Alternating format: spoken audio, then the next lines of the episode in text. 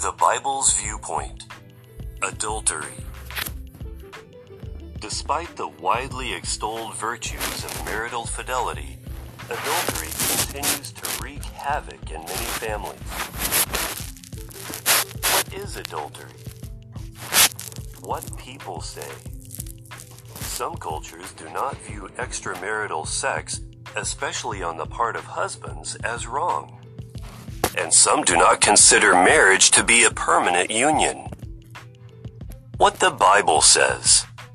In the Bible, adultery generally refers to voluntary sexual relations by a married person, either a man or a woman, with someone other than his or her mate. Adultery is a detestable thing in God's eyes. In ancient Israel, the penalty for it was death. Jesus taught that his followers must refrain from adultery. Why it matters. Adulterers break the solemn vow that they made to their spouse at the time of their marriage. It is also a sin against God. Genesis 39, 7 through 9. Adultery can cruelly separate children from parents. What is more, the Bible warns that God will judge adulterers. Hebrews 13:4. Let marriage be honorable among all, and let the marriage bed be without defilement. Hebrews 13:4. Does adultery terminate the marital union?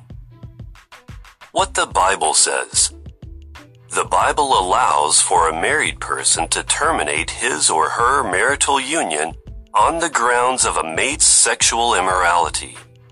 This means that after an act of infidelity, the innocent mate has the right to decide whether to remain with the unfaithful mate or to pursue a divorce. This is a personal decision. On the other hand, in God's eyes, marriage is a sacred lifelong bond. God hates it when a person seeks a divorce that is based on trivial reasons, such as simply not being satisfied with a mate. Therefore, a decision regarding divorce is not to be taken lightly.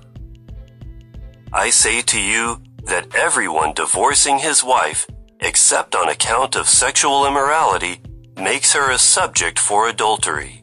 Matthew 5:32. Is adultery an unforgivable sin? What the Bible says. No.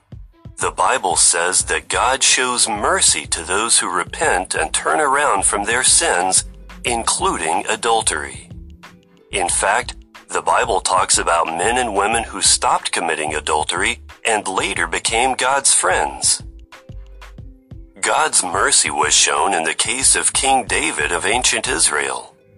David committed adultery with the wife of one of his army officers. The Bible clearly states that what David had done was very displeasing to God.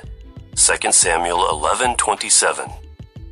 After receiving reproof, David repented and God forgave him. Nonetheless, David had to suffer the sad consequences of his actions. Wise King Solomon later attested that anyone committing adultery is lacking good sense. Proverbs 6:32. What you can do. If you have committed adultery, you need to ask both God and your spouse for forgiveness. Learn to hate adultery as God does. Be determined to avoid pornography, sexual fantasies, flirting, or anything else that could lead you to have sexual interest in someone other than your mate. If you have been the victim of your mate's adultery, be assured that God understands your feelings. Ask for his tender comfort and guidance, and he will sustain you. Psalm 55:22.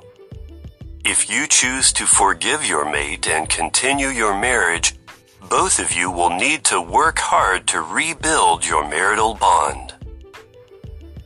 Jehovah in turn forgives your sin, said the prophet Nathan to repentant David after his adultery. 2 Samuel 12:13. End of article.